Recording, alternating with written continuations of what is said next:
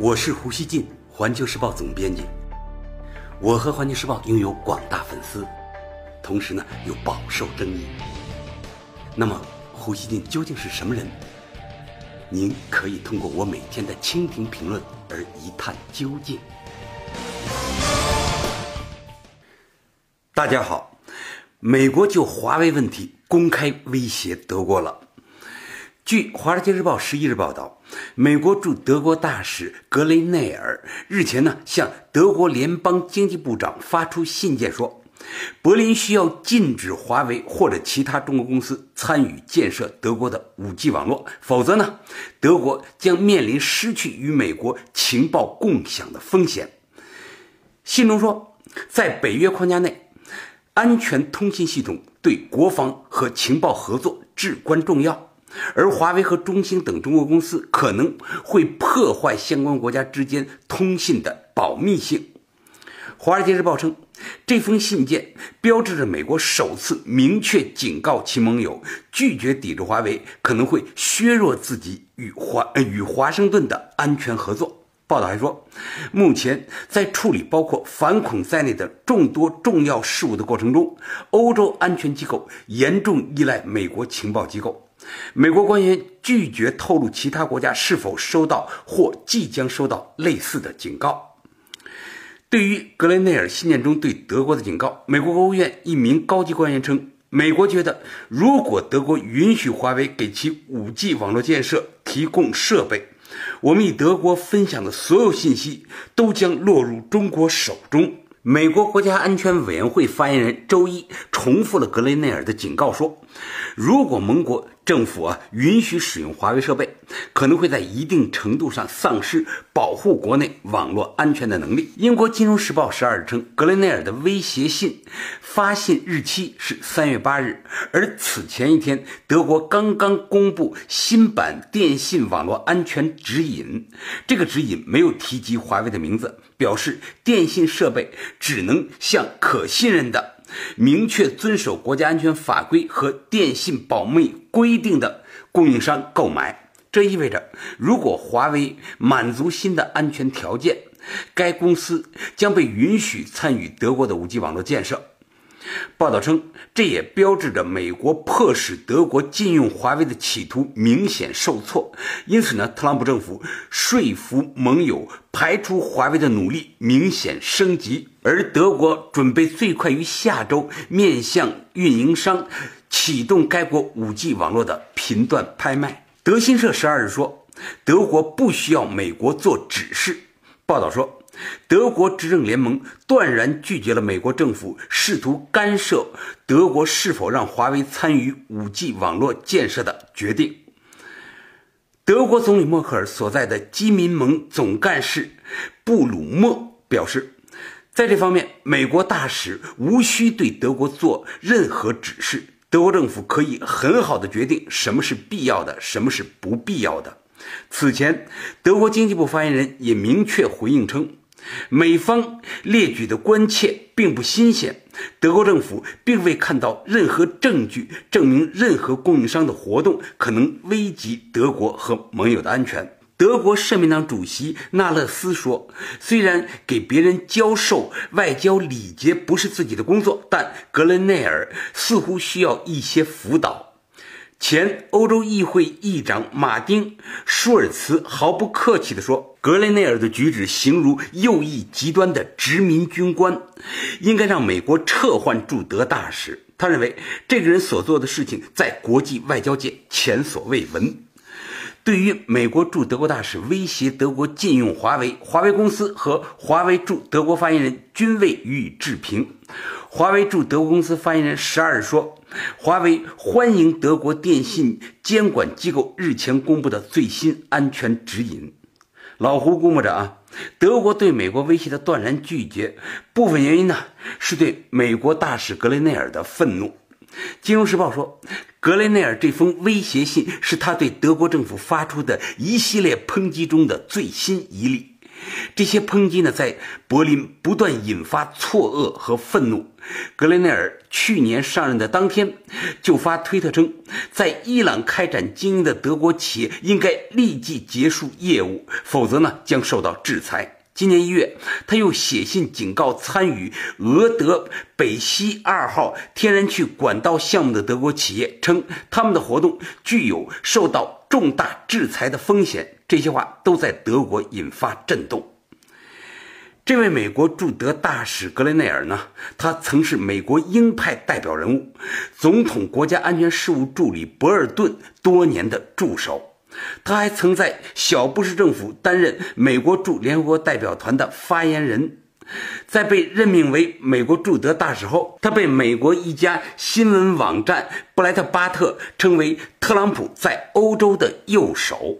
去年六月，他接受该网采访时声称呢，要为欧洲的右翼政治家撑腰。虽然德国断然拒绝了美国的威胁，但德国国内对此仍有担忧。德国电视一台十二日说，如果美国限制情报合作，那将对德国当局啊造成打击。德国情报机构传统上与美国盟友关系密切，德国情报部门认为这种合作是不可或缺的。即使美国情报机构对德国总理默克尔等众多呃政客进行窃听事件的丑闻曝光后，这种合作呢也仍在继续。另外，刚刚出来了一个消息啊，据欧洲议会官方网站十二日报道，欧洲议会刚刚表决通过欧盟网络安全法案。欧洲议会呢希望欧盟采取措施应对来自中国的威胁。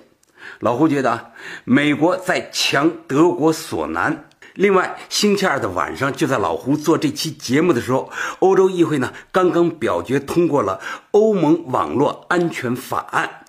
欧洲议会的一个网站呢，他嗯解读这个法案，认为呢，欧盟呢，呃，欧洲议会啊，他呼吁欧盟采取措施应对来自中国的威胁。不过呢。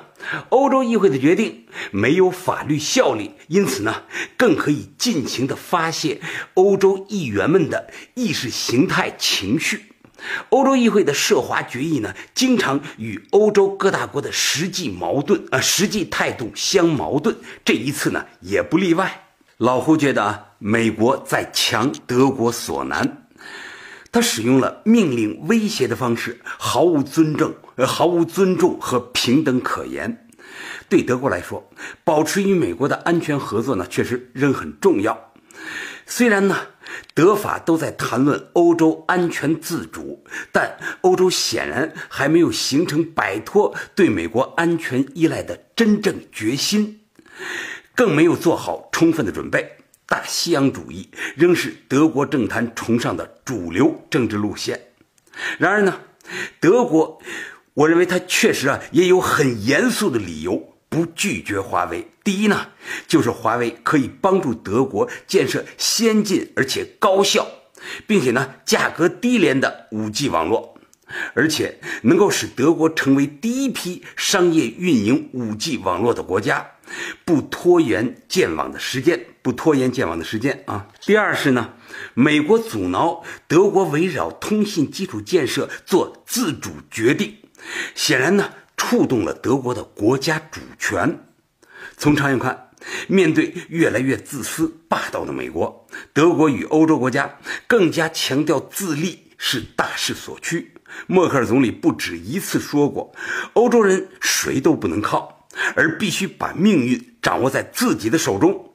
在华为问题上，美国直接强令欧洲国家牺牲他们自己的利益。欧洲的不情愿虽然婉转，但反复表达了出来。